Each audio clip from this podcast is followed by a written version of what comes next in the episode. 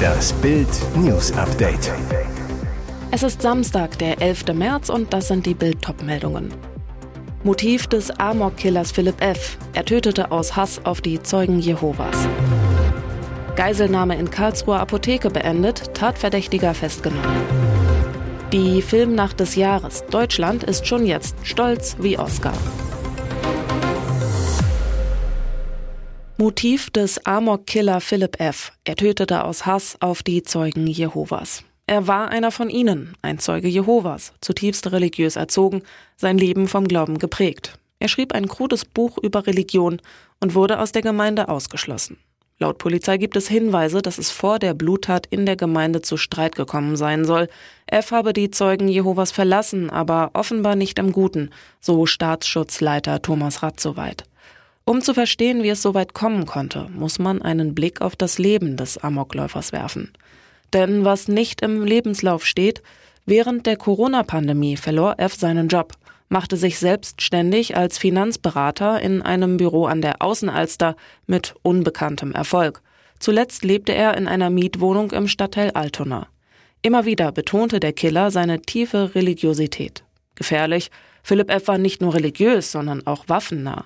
Im Dezember 2022 erhielt er eine Waffenbesitzkarte, kaufte legal die Tatwache, wurde Mitglied im Sportschützenverein. Ein Hinweisgeber warnte die Polizei in einem anonymen Brief. Philipp F. leide womöglich an einer psychischen Erkrankung, wolle sich aber nicht behandeln lassen. Zwei Kontrolleure der Waffenbehörde besuchten Philipp F. am 7. Februar unangekündigt, bemängelten jedoch nur eine kleine Verfehlung. Ein Projektil lag auf dem Tresor, so Meyer. Der Killer kam mit einer mündlichen Verwarnung davon. Eine Fehleinschätzung, die sich als tödlich erwies. Geiselnahme in Karlsruher Apotheke beendet. Aufatmen in der Karlsruher Innenstadt. Der mutmaßliche Apothekengeiselnehmer wurde von der Polizei festgenommen. In einem Livestream der Lage vor Ort war zu sehen, wie sich einige Spezialeinheiten der Polizei vor der Tür der Kongressapotheke positioniert hatten. Dann ein lauter Knall. Um 21.10 Uhr erfolgte der Zugriff. Dabei wurde ein männlicher Tatverdächtiger festgenommen. Der Deutsche, 20, ist schon wegen Gewalt- und Eigentumsdelikten Polizei bekannt geworden, wie die Staatsanwaltschaft und das Präsidium in Karlsruhe mitteilten. Mindestens elf Geiseln befanden sich den Beamten zufolge in dem Geschäft. Eine davon könnte eine Mittäterin gewesen sein, vermutet die Polizei. Dies werde aber noch geklärt. Ein Polizeisprecher nach dem Zugriff der Täter ist unverletzt. Nach jetzigem Stand gibt es keine verletzten Geiseln.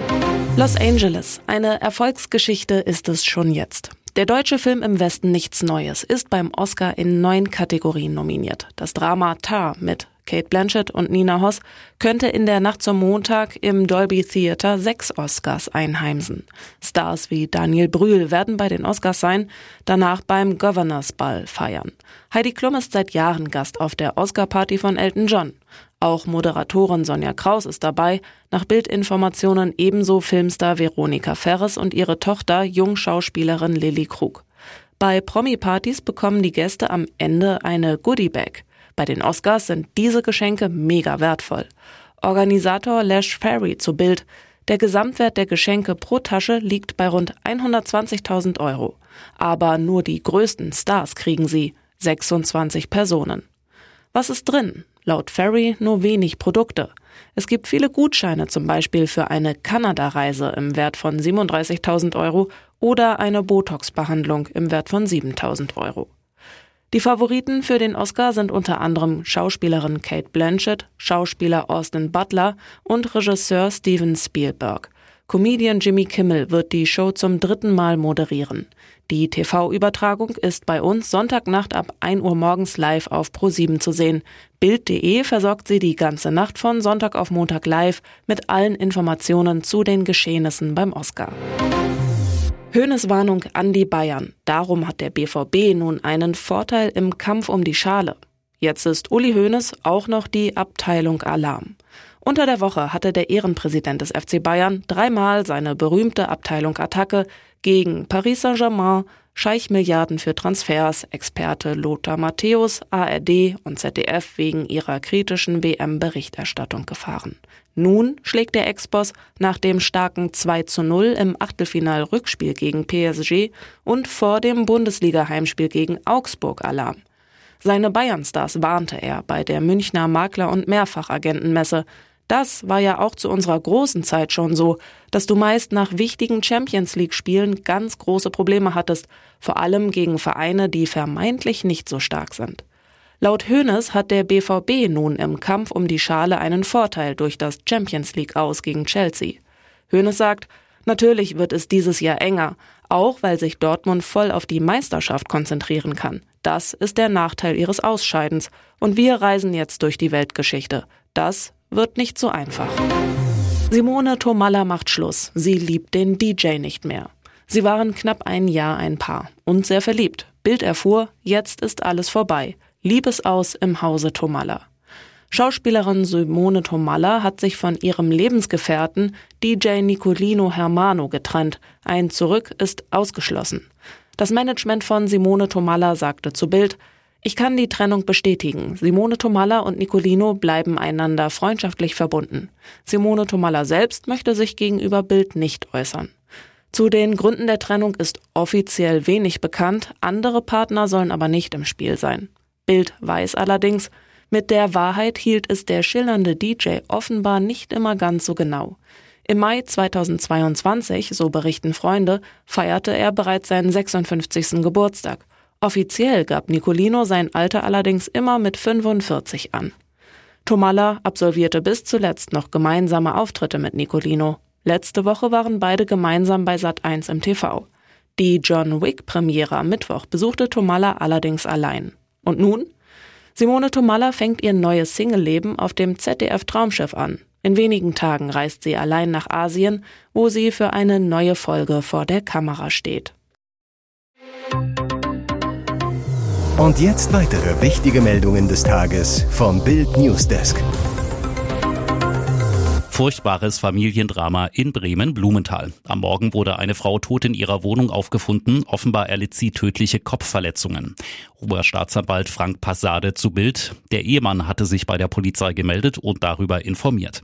Als die Beamten eintrafen, fanden sie die schwer verletzte Frau. Ein Notarzt konnte nur noch den Tod feststellen. Der Ehemann, der als dringend tatverdächtig gilt, konnte nicht mehr in der Wohnung angetroffen werden. Nach einer schnellen Fahndung konnte er am Nachmittag dann festgenommen werden. Die Mordkommission ermittelt. Weitere Hintergründe zu der Tat sind bisher nicht bekannt. Polizei stoppt in Mecklenburg-Vorpommern Messi-Auto voller Müll. Dieser VW Caddy war kein Müllwagen, aber ein Wagen voller Müll. Der Fahrer saß inmitten von Essensresten, leeren Kaffee- und Joghurtbechern, Zigarettenstummeln und Pfandflaschen. Die Polizisten, die ihn stoppten, staunten gewaltig. Zwei Beamte der Verkehrsüberwachung hatten den kleinen Volkswagen-Transporter in Alten Treptow im Landkreis Mecklenburgische Seenplatte bemerkt. Den Müllberg im Inneren erkannten sie schon von weitem. Gefährlich. Die Sichtfläche des Fahrers war nur zu einem Drittel frei, sagte Polizeisprecherin Diana Krüger. Das Auto war vollgepackt mit Müll und Unrat. Auch der gesamte Laderaum war mit Verpackungsmaterialien, Zigarettenkippen, Zetteln und Pfandflaschen zugeräumt. Lediglich der Fahrersitz sei noch halbwegs frei gewesen. Die Polizisten begleiteten den Mann zu seinem Wohnort, einem kleinen Dorf bei Neubrandenburg, und belehrten ihn, dass er so in Zukunft kein Fahrzeug mehr führen dürfe. Gutes tun und dabei verdammt gut aussehen, das scheint die Paraderolle von Herzogin Meghan zu sein. Am Internationalen Weltfrauentag besuchte sie die Organisation Harvest Home in Los Angeles, die sich für obdachlose Frauen und deren Kinder einsetzt. Allerdings trug sie Kleidung im Wert von 11.000 Dollar. In Valentino-Sandalen, einem schwarzen Kaschmirmantel von Max Mara, Chanel-Tasche und Valentino-Sonnenbrille verteilte Meghan Babykleidung, Spielzeug und Bücher. So trafen zwei Welten aufeinander. Die Frauen, die Hilfe benötigen, leben in ärmlichen Verhältnissen, können ihre Kinder kaum versorgen, geschweige denn shoppen gehen. Meghan dagegen liebt den Luxus, wohnt mit Gatte Prince Harry und den beiden Kindern in einer 14 Millionen Dollar Villa und ist bekannt für ihren kostspieligen Kleidungsstil. Trauer um Tschechiens früheren Skisprungstar Antonin Hayek. Der ehemalige Nationaltrainer verstarb mit nur 36 Jahren. Das gab der tschechische Ski- und Snowboardverband nun bekannt. Details zur Todesursache nannte der Verband nicht.